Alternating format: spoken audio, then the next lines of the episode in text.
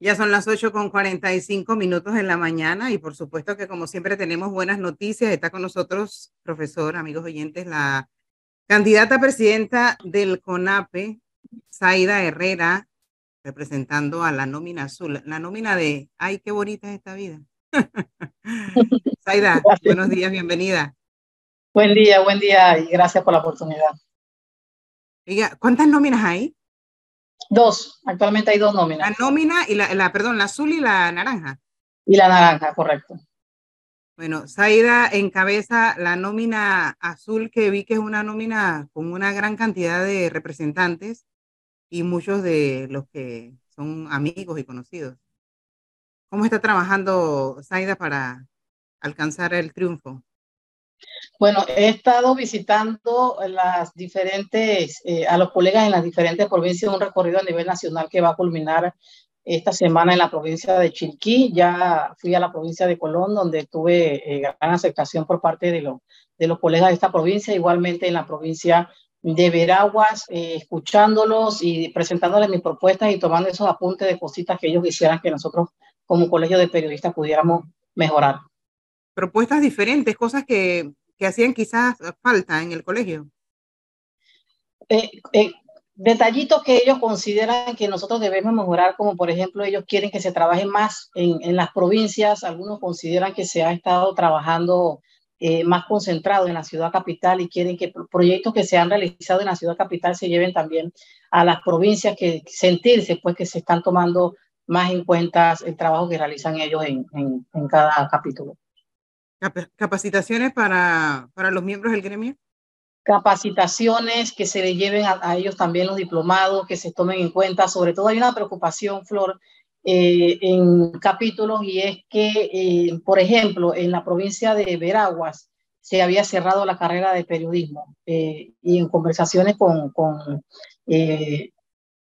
representantes de la Universidad de Panamá se ha logrado que ya sea que se, que se abra un salón de primer año y que actualmente solamente tiene siete estudiantes. Entonces, ellos quieren que se retomen esas conversaciones porque por una decisión administrativa que no tiene que ver con que no había interés de estudiar, sino que una decisión administrativa cerró la carrera de periodismo en la provincia de Veraguas. Pero ¿cómo saben que, por, que no haya interés? Porque si hay siete nada más, bueno, porque hay siete, porque la carrera tenía años, fue lo que me informaron los colegas de la provincia de Veragua. Uno de ellos es docente en la Universidad de Panamá, en, en, en, la regional de la Universidad de Panamá en Veraguas, y me comentaba que fue una decisión administrativa, no era falta de interés, y, y que hay solamente eh, siete actualmente, porque fue recientemente abierta, no se le ha dado promoción, las personas no saben que ya se reabrió la carrera de periodismo en la provincia de Veraguas y que ellos quieren pues que eso se reactive y que el Colegio Nacional intervenga eh, con el rector Flores para que la persona que, que ellos eh, aducen que fue que cerró la carrera, que, se, que reactive este, este proceso nuevamente y que se pueda seguir estudiando periodismo en esta región. Eso costó un poco, Flor, en cuanto a la, a la conformación de nóminas también, porque las, las juntas directivas del Colegio Nacional de Periodistas por estatuto deben de tener un representante estudiantil y en la provincia de Veraguas esto costó porque la carrera estaba cerrada. Y el estudiante y el representante estudiantil debe estar en tercer año como mínimo. Entonces, este año se abrió una, un salón y, y, y por, por poca promoción o poca publicidad que se le ha dado a la reapertura nuevamente, solamente hay siete estudiantes que han empezado primer año a estudiar periodismo. Todo, todo, un tema esto. ¿no? Buenos días. es un tema de, de, de, mucha preocupación en, en, en, provincias y esta misma preocupación nos la trasladaron también en la, en la región de Azuero, donde tampoco se ha abierto la, la, la carrera de periodismo y, y, y los, los, colegas sí están muy, muy preocupados por esta situación. Dicho eso, en materia de la relación académica, por así decirlo, con la, con la Universidad de Panamá y las otras universidades que también otorgan eh, títulos de comunicación social y demás. ¿Y ¿Cuál es la lectura que tiene Saida Herrera de la situación del periodismo actualmente en Panamá? Yo creo que ha habido, eh, profesor, una, un poco de confusión en cuanto al uso de las redes sociales y el periodismo eh, de forma académica como profesión. Y posiblemente sí haya un poco de desinterés de, las personas por estudiar eh, periodismo, porque algunos creen que a través de las redes sociales solamente sin, sin preparación alguna se pudiera hacer, eh, se puede comunicar, sí es cierto, a través de las redes sociales, pero es importante que los periodistas nos preparemos académicamente para poder eh, reforzar y tener las técnicas de periodismo que necesita la población para llevarlo o para informarlo de, de, de una, de una mejor manera. Yo hago además del periodismo tradicional que hago, también hago periodismo eh, de, investigación y lo hago de una forma independiente con subvenciones que he logrado de organizaciones internacionales y sí es importante que académicamente nosotros reforcemos nuestras técnicas y eso solamente lo vamos a lograr yendo a las universidades. Claro, para poder que quienes nos ven, nos escuchan, nos leen, hagan la diferencia de quién es un periodista serio y quién está solamente informando cualquier locura. Exactamente. estamos viendo a través de redes sociales. No es lo mismo lo que se ve a través de redes sociales, toda la, población eh, puede ser testigo de eso, de lo que usted ve en los diferentes medios que, que, que, salen los profesionales. En ese sentido, mi teoría siempre ha sido que con, precisamente por la existencia de las redes sociales, que hoy la carrera o la profesión de periodista cobra más vigencia que antes incluso. Pues como ahora cualquiera cree que por agarrar un celular ya puede hacer, manejar información de una manera correcta, pues eso no está así.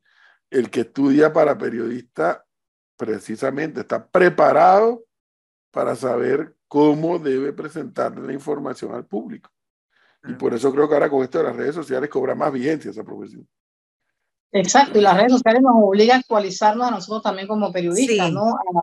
A, estar al nivel de las redes sociales y educar más a la población para que pueda identificar también eh, una noticia o, de, de, un comentario o de un fake news que abundan a través de las redes sociales y el tratamiento que se le da a esa noticia profesionalmente.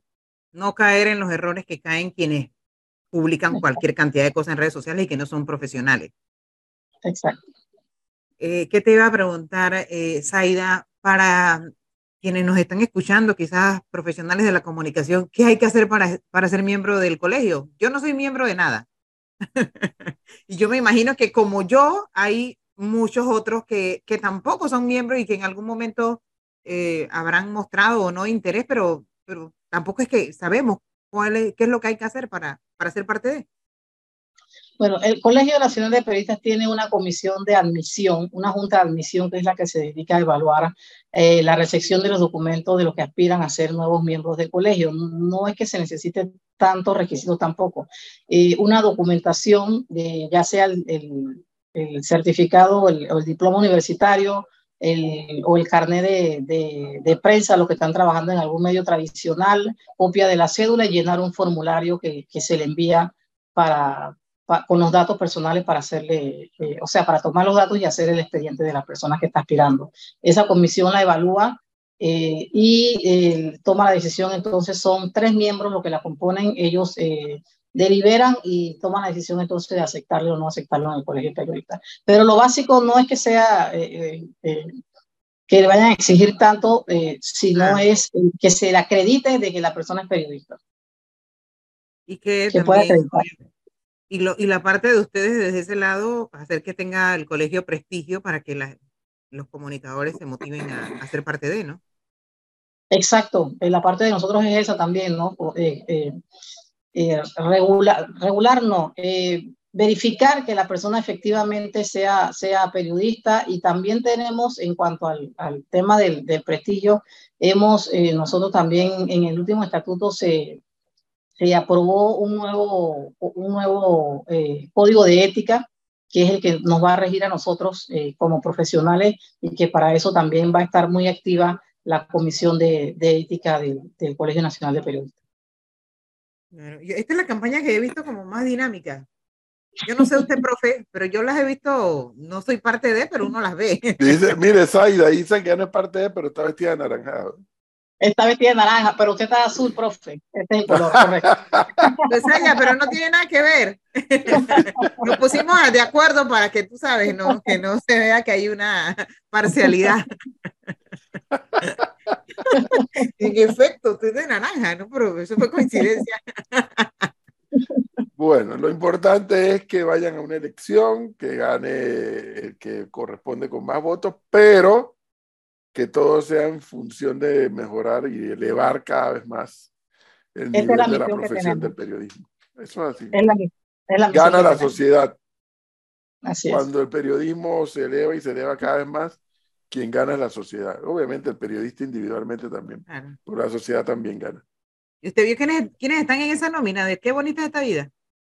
Sí, en la está... El Kirian Caballero, Mara Rivera, Enrique Guadrío, nuestro corresponsal en Colombia. O sea, ¿quiénes más que conozco ahí?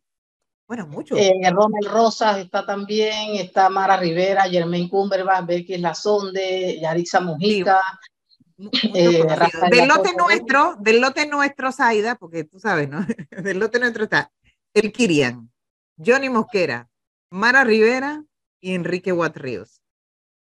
Los que así había, los más cercanos, pues, los compinches. Los más cercanos.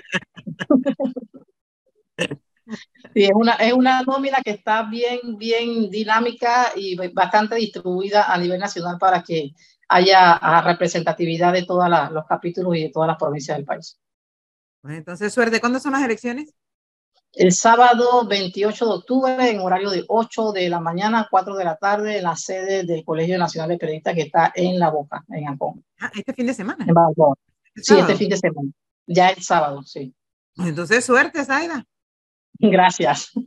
Gracias y los invito a todos a que nos den la oportunidad de poder eh, seguir eh, trabajando por ustedes a través del Colegio Nacional de Periodistas, dándole el voto a la nómina azul que va a estar en la casilla número uno. El día que traiga la nómina naranja me pongo algo azul. De azul. Sí. gracias y suerte. Gracias. Hasta luego.